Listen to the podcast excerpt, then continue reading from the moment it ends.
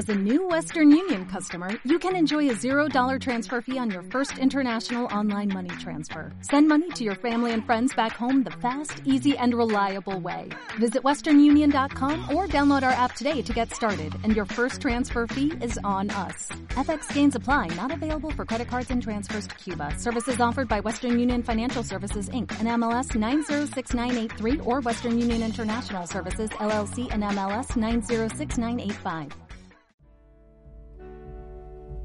I had an actual complete sense. I had an actual actualized reality. I had an actual complete sense of, I even knew that her hair would be black. I had an actual deja vu. I had an actual, an alternative world. I had an actual complete sense of what she would look like and what she would say.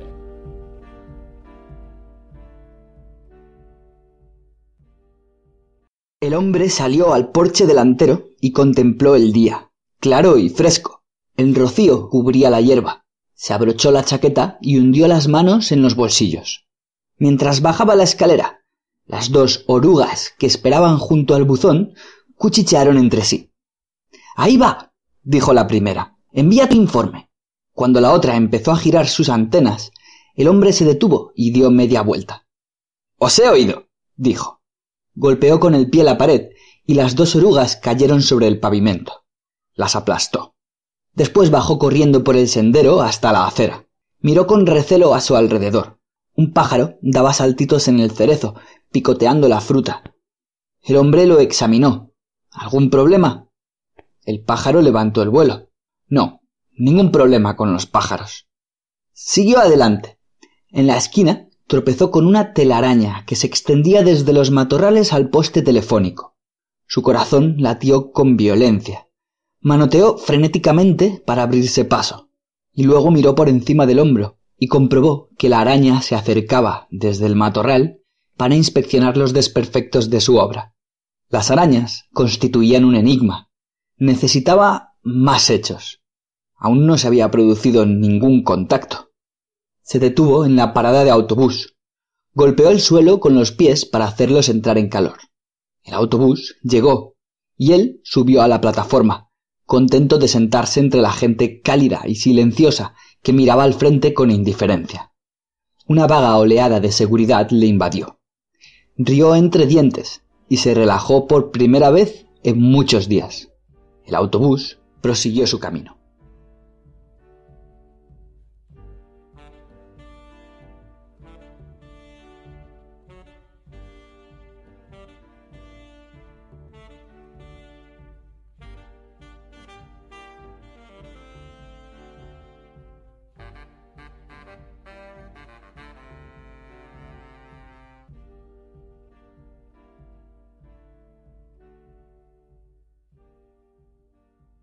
Tirmus agitó sus antenas, excitada.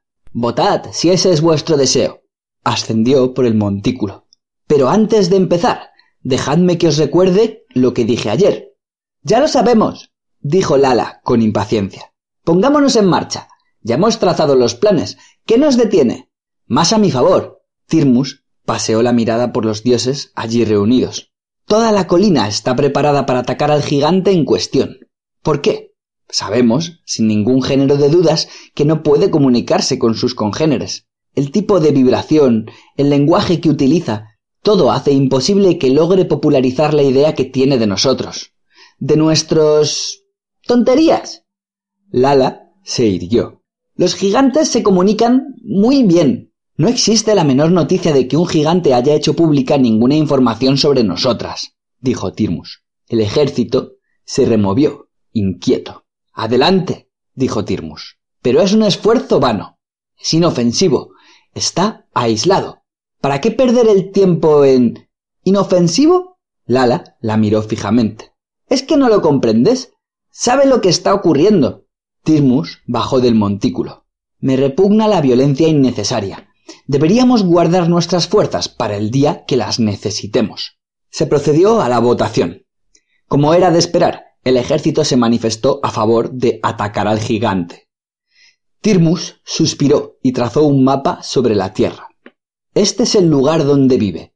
Es lógico suponer que volverá cuando termine la jornada. La situación Desde mi punto de vista, siguió desarrollando su plan sobre el suave terreno. Uno de los dioses se inclinó hacia su compañero hasta que las antenas se tocaron. Este gigante no tiene la menor posibilidad de salvarse. Por una parte me da pena. ¿Por qué se le ocurrió entrometerse? Un accidente. Sonrió el otro. Ya sabes la manía que tienen de meter las narices en todo. Lo siento por él, a pesar de todo.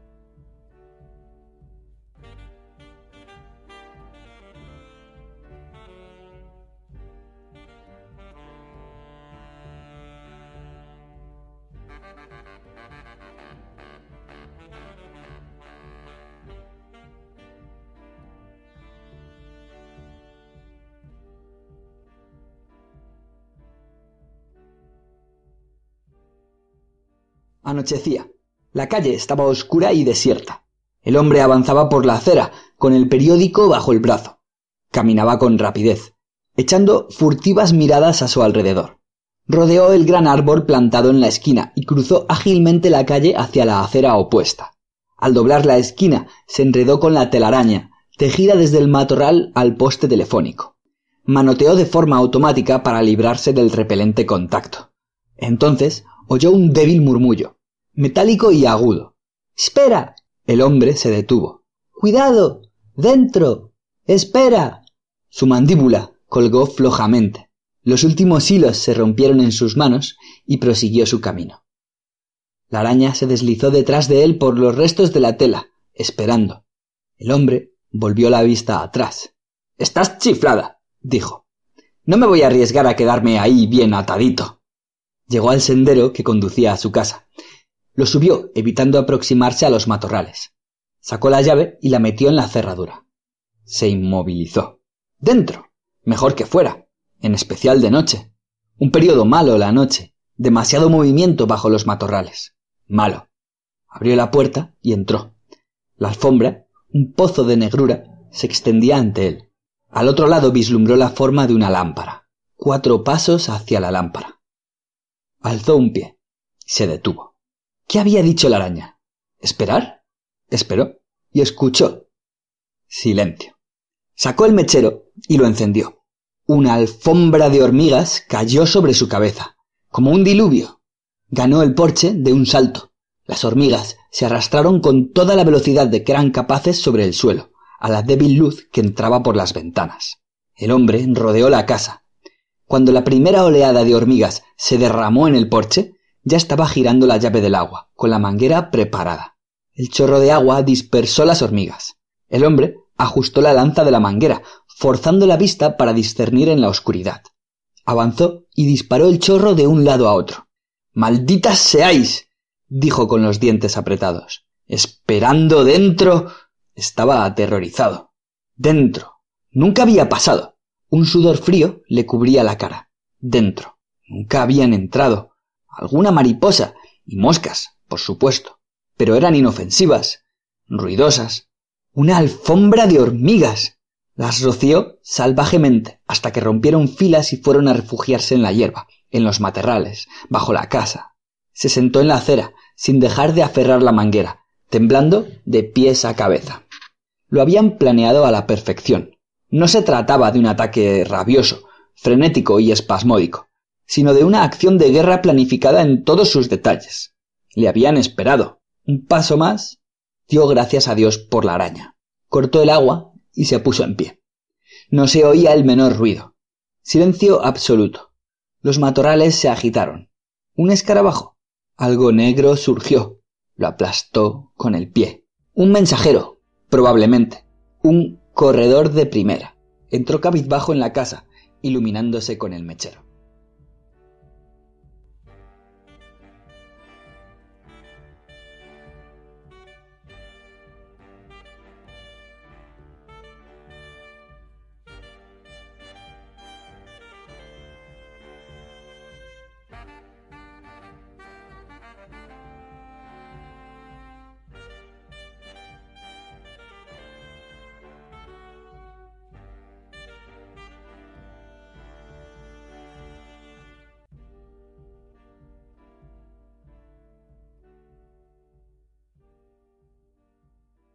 Estaba sentado en su escritorio, con el pulverizador de acero y cobre a mano.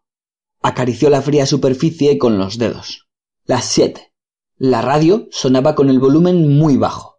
Se inclinó hacia adelante y movió la lámpara del escritorio para que iluminara el suelo. Encendió un cigarrillo. Cogió papel y pluma. Reflexionó unos minutos. Lo habían planeado todo para eliminarle. La desesperación se abatió sobre él como un torrente. ¿Qué podría hacer? ¿A quién iba a pedir ayuda? ¿Quién le iba a creer? Apretó los puños y se irguió en la silla. La araña se dejó caer sobre el escritorio. Lo siento. Espero no haberte asustado, como en el poema. El hombre la contempló sin pestañear. ¿Eres la misma? Aquella de la esquina, la que me avisó. No, esa era otra, una hilandera. Yo, en concreto, soy una masticadora. Observa mis mandíbulas. Abrió y cerró la boca. Me las como a puñados. Estupendo. sonrió el hombre. Desde luego. ¿Sabes cuántas de nosotras hay en, digamos, un acre de tierra. A ver si lo adivinas. Un millar. No. Dos millones y medio. De todas clases, masticadoras como yo, o hilanderas, o picadoras.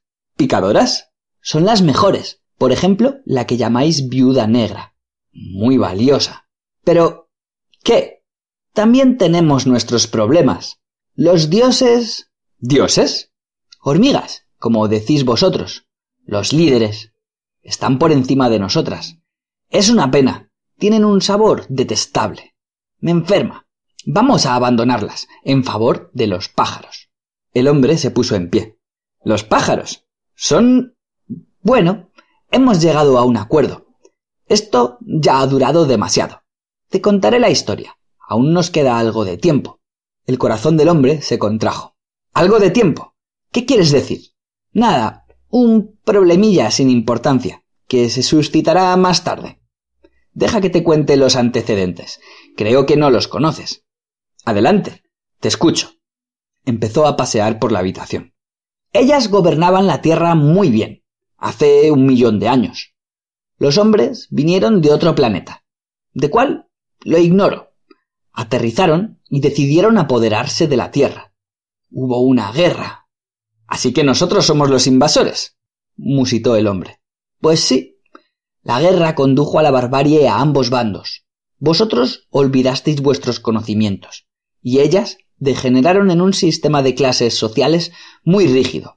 Hormigas, termitas. Entiendo. El último grupo de hombres que recordaba la historia nos adiestró. Fuimos educadas. La araña rió entre dientes a su manera.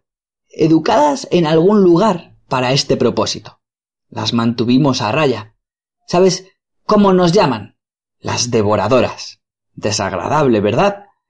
Dos arañas más descendieron hacia el escritorio. Las tres se agruparon para conferenciar. Es mucho más grave de lo que pensaba, dijo la masticadora. No sabía absolutamente nada. La picadora, la viuda negra, se aproximó al borde del escritorio. ¡Gigante! gritó con voz aflautada. Me gustaría hablar contigo. Adelante, dijo el hombre. Vamos a tener algunos problemas. Se acerca un ejército de hormigas. Nos quedaremos contigo un rato. Entiendo. El hombre se mojó los labios y se alisó el pelo con dedos temblorosos. ¿Crees que hay alguna posibilidad de... ¿Posibilidad? La picadora osciló pensativamente. Bueno, hace mucho tiempo que nos dedicamos a esta tarea. Casi un millón de años. A pesar de los inconvenientes, pienso que les llevamos ventaja. Nuestros acuerdos con los pájaros y, por supuesto, con los sapos. Creo que podremos salvarnos, interrumpió la masticadora con optimismo. De hecho, prevemos acontecimientos como este. Por debajo de las tablas del piso se oyó un sonido distante y rasposo, el ruido de una multitud de alas y garras diminutas que vibraban débilmente. Al oírlo, el hombre se puso a temblar. ¿Estáis seguras? ¿Podréis hacerlo? Se secó el sudor que se agolpaba sobre el labio superior y cogió el pulverizador. El sonido aumentaba de intensidad, dilatándose bajo el suelo, bajo sus pies. Los matorrales cercanos a la casa se agitaron y varias mariposas volaron hacia la ventana. El sonido crecía en intensidad por todas partes, un ascendente murmullo de cólera y determinación. El hombre miró a un lado y otro. ¿Seguro que podréis hacerlo? murmuró. ¿Podéis salvarme? Oh. exclamó la picadora, confundida. No me refería a eso. Me refería a las especies, a la raza, no a ti como individuo. El hombre la miró boquiabierto, y las tres devoradoras se removieron, incómodas. Otras mariposas se estrellaron contra la ventana. El suelo bajo sus pies se combaba. Entiendo, dijo el hombre. Lamento haber malinterpretado vuestras palabras.